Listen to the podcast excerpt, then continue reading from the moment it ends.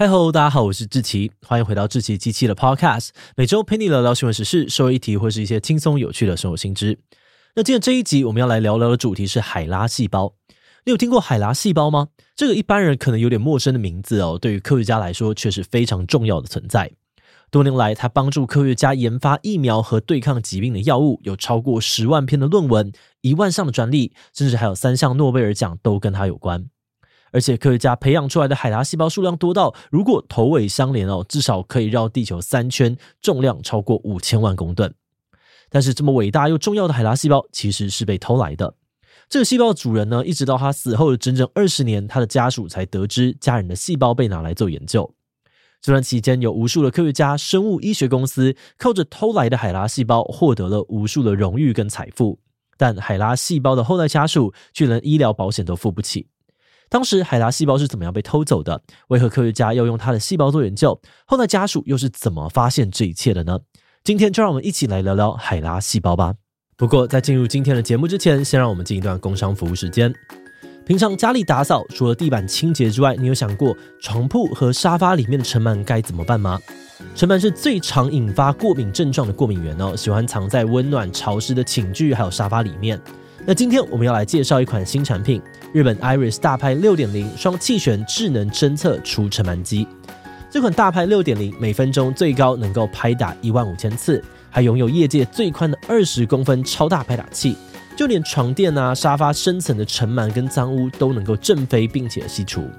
它的感应灯号也相当贴心，有红、黄、绿三种灯号，让你轻松的了解清洁程度。它还有三十公分宽的吸头，配上七十五度的活动角度，可以大幅的增加打扫效率。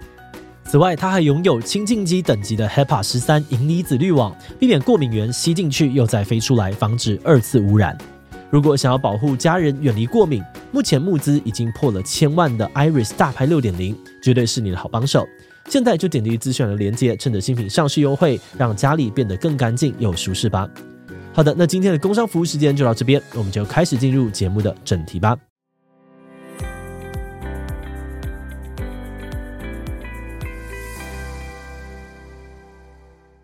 海拉细胞是从一名叫做海利耶塔拉克斯的人身上取出来的，所以关于海拉细胞的故事，当然就要从她开始说起。拉克斯是一位非洲裔的美国女性。一九五一年，在她第五个小孩出生之后，拉克斯开始出现肚子痛跟子宫异常出血的症状。但因为肤色的关系，他只能到当地唯一治疗黑人的约翰霍普金斯医院看诊。后来医生诊断拉克斯罹患子宫颈癌，虽然立刻让他接受治疗，但病情仍然快速的恶化。几个月之后，拉克斯不幸的过世，当时他只有三十一岁。他的家人把他埋葬在一个没有名字的坟墓里面。但是就在拉克斯的家人为他离开感到悲痛万分时，拉克斯的细胞就在他的体外迅速的分裂成长。诶，这什么意思？难道人死后细胞还会继续生长吗？要解释为什么拉克斯的细胞在他过世之后还能够活得好好的，我们这边要先提到一位重要人物——乔治·盖伊。他是一位细胞生物学家，他在约翰霍普金斯医院工作，致力于癌症研究。当时，盖伊一直想要在人类的体外培养出细胞，但却一直失败，因为大部分的细胞样本从人类的体内取出来的几天之后就会死亡。而正当他陷入瓶颈的时候，他看到拉克斯体内那个深紫色、类似于果冻的肿瘤，让研究意外有了发展。拉克斯的细胞不止活力十足哦，每二十到二十四小时，细胞的数量还会翻倍成长，而且生生不息。不像一般的细胞分裂到一定程度就会死亡，基本上呢，这可以说是一个永生细胞。那对于盖伊来说，发现这种永生细胞简直跟中头奖没有两样。因为做研究时呢，不管是想要重现实验结果，或是要比较不同科学家的实验，都需要大量相同的细胞。再加上细胞分裂速度快哦，科学家的做实验呢，就不用等到天荒地老。而拉克斯的细胞样本刚好完美的符合盖伊的需求，所以他就把这个细胞用海利耶塔拉克斯的名字缩写成海拉细胞，免费的分给他的同事使用。而他的同事呢，就又再把海拉细胞分给世界各地的科学家。这个细胞的出现，让整个生物医学界出现了划时代的进展。海拉细胞的第一个代表作呢，是在一九五五年帮助科学家研发出小儿麻痹疫苗，让小儿麻痹在现代几乎绝迹。其他像是麻疹啊、白血病、艾滋病、伊莫拉病毒，甚至是最近几年的 COVID-19 治疗，海拉细胞也都有参与其中。有科学家计算，人工培养出来的海拉细胞总重量可能超过五千万公吨，如果我们用一个成年女性大约六十公斤换算，几乎等于复制出了八亿多个拉克斯。那如果把所有的海拉细胞头尾相连呢，则可以围绕这个地球至少三圈，超过一亿公尺。诶，你可以想象一下，一颗小到几乎没有重量，可以附着在灰尘上面跟着漂浮的细胞，将被复制出这么大的数量。由此可见呢，海拉细胞应用有多么的广泛。但是话说回来，一般细胞都会有自然的老化机制，通常在分裂四十到六十次之后就会死亡，避免过程当中呢可能发生这个基因错误，持续的遗传下去。为什么唯独海拉细胞可以避开这个规则，长生不老，源源不绝呢？有癌症生物学家认为，这可能是因为拉克斯感染了第十八型的人类乳头病毒，也就是所谓的 HPV。这种病毒呢，会攻击控制细胞周期的机制，让细胞无止境的分裂下去。而这或许也是拉克斯当初发现罹癌之后很快就过世的原因，因为他的身体被快速增生的肿瘤给占据。但话说回来啊，也多亏了海拉细胞，后来科学家才有机会解开 HPV 病毒与子宫颈癌之间的关联性，并研发出疫苗保护更多的女性。好的，那虽然海拉细胞对于医学界有了巨大的贡献，但是拉克斯的家人呢，就在他过世二十年之后才知道，原来拉克斯的细胞竟然还活着。一九七零年代初期，拉克斯的家人接到了一通电话，对方希望他们能够提供血样本帮助他们研究。一开始呢，拉克斯的家人还搞不太清楚状况，后来他们才知道，原来是因为海拉细胞的繁殖力太强，常常会污染到实验室的其他细胞样本。那如果有了拉克斯家人的血液，科学家呢就能够了解拉克斯的基因组成，进而分析出海拉细胞。那这个消息呢，以及随之而来的真相，都让拉克斯家人感到无比的震惊跟无助。首先，无论是拉克斯生前或是死后，医院从来都没有获得拉克斯本人或是他家人的同意，就擅自的取出了他的细胞，这让他们觉得非常的不受尊重。再来呢，有很多的生物医学公司像是印钞票一样，靠着生产海拉细胞赚大钱。但是，身为拉克斯的后代，他们却连基本的医疗保险都负担不起。更糟糕的是，科学家为了研究，还公开了拉克斯的医疗记录以及家庭遗传资讯，这完全侵犯了他们的隐私权。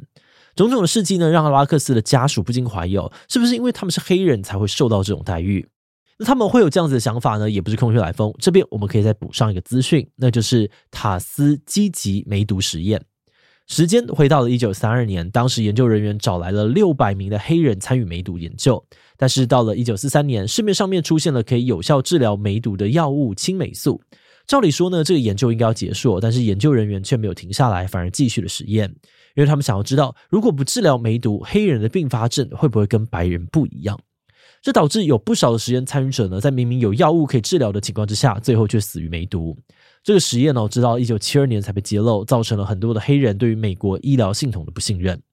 所以拉克斯的后代呢，也认为他们在过程当中被欺骗，决定要为海拉细胞讨公道。但没有想到呢，这场战役直到四十年之后，才真正的受到了关注。二零一零年，科学作家瑞贝卡·史克鲁特在经历了十年的调查跟访问之后，出版了《海拉的不死传奇》这本书。一上市哦，立刻冲上了排行榜，成为了畅销书。这本书不只关注了拉克斯跟他的家族故事，还有写到关于整个美国医疗长期忽视黑人权益的争论，并且讨论到医疗伦理的问题。出版之后，这本书获得了读者的巨大回响。莫尔豪斯医学院的妇产科医生呢，还因此捐赠了一块墓碑给拉克斯。而在大家感谢拉克斯贡献的同时，最开始使用海拉细胞的约翰霍普金斯医院也成为了众矢之的。很多人都批评他们偷窃了拉克斯的细胞，非常的不道德。不过医院这边呢，则发表声明说，当时为了预防相关的疾病，他们才会采集病患的细胞。这样措施并没有针对特定的种族，而且根据一九五一年的法规以及标准程序，采集细胞是不需要经过病患同意的。此外，约翰霍普金斯医院呢，也从来没有为海拉细胞申请专利，更没有透过它直接获利。反而呢，他们非常感谢拉克斯跟海拉细胞对于生物医学的贡献，也承诺呢会用拉克斯的名字新建一栋纪念大楼，预计会在二零二五年完工。那其实，在二零一三年的时候呢，拉克斯的后代家族还有美国卫生研究院也达成了协议。未来如果有人要使用海拉细胞，必须要经过工作小组的审核。那这个工作小组的成员呢，要包含了科学家、伦理学家以及两名拉克斯的家族成员。那至于目前有很多的科学家跟生物公司已经为海拉细胞申请了多项专利，并且靠着它赚取巨大的财富，这部分又该怎么办呢？二零二一年的十月呢，拉克斯的遗产委员会把一家叫做赛默菲士尔的生物技术公司告上了法院。他们认为哦，这间公司利用海拉细胞获利了数十亿美元，但拉克斯的家人却从来没有获得任何补偿。这不但是对于拉克斯的剥削，也代表着黑人族群在美国医学历史上面的不幸。对此呢，赛默菲士尔公司则认为这个争议是七十年前开始的，已经超过了诉讼的时效。不过，拉克斯家族的律师则反驳说，海拉细胞至今仍然被复制，并没有超过时限。因此，双方展开了一年多的法庭攻防。直到今年的八月一日，也就是拉克斯的一百零三岁冥诞，双方终于在法庭外和解。和解的内容不对外公开，但是根据拉克斯家族律师的说法，双方对于结果都非常满意，并认为呢，这个结果可以为拉克斯家族带来一定程度的尊重、一定程度的尊严，更重要的是，也带来了一定程度的正义。节目最后，也想来聊聊我们制作这集的想法。我们在研究议题的过程当中，看到很多人对于拉克斯家族的做法不太认同。这些人认为，拉克斯家族就是要钱嘛。但要是没有这些科学家或是生物科技公司的努力，海拉细胞也不可能达到今天的成绩。而且以当时的时代背景来看，的确也没有办法预想到未来可能会发展出医疗伦理的问题，像是病患的知情同意权啊、隐私权、细胞的所有权以及后续利益的分配等等。不过，在我们深入了解拉克斯的故事之后，我们反而很能够同理拉克斯家族的困境。特别是拉克斯的女儿哦，她表示自己非常感谢科学家的付出。要是没有这些药物，她的生活一定会过得一团糟。但另外一方面，她也不想说谎，她确实需要一些健康保险，用比较低的负担使用这些借由她的母亲细胞研发出来的药物。那么，觉得拉克斯女儿的诚实其实蛮打动我们的。想象一下，如果是我们自己，可能也很难接受别人用了母亲的细胞赚钱，我们却连药都买不起，甚至连最有贡献的母亲都只能够葬在没有署名的坟墓里面，没有人记得。那么认为哦，过去虽然无法改变，但这些议题至今仍然需要被提出来讨论，反省是不是能够有更好的做法，能够让大家在过程当中都受到尊重。来这边我们也想强调，这不代表要抹杀科学家的付出，或是指责科学家，而是我们觉得应该也要让海莉耶塔拉克斯能够同享这份荣耀。好的，那我们今天呢，关于海拉细胞的介绍就先到这边。如果你喜欢我们的内容，欢迎按下最终的订阅。如果是对于这集海拉细胞的内容，对我们的 Podcast 节目或是我个人有任何的疑问跟回馈，也都非常欢迎你在 Apple Podcast 留下五星留言哦。那今天的节目就到这边告一段落，我们就明晚再见喽。Hello，在节目结束之前，有个消息想要告诉大家，我们的访谈节目要搬家喽。为了让喜欢访谈的观众可以更容易的找到想看的内容，以后我们会把 Podcast 访谈节目集中搬家到一个新的频道去。这个新频道就叫做“强者我朋友志祺七七访谈 Podcast”。在这里会看到我们访谈来自各界的强者。欢迎喜欢访谈节目的你，赶快点击资讯的链接抢先订阅起来。好的，那今天的节目就到这边，我们就下次再见喽。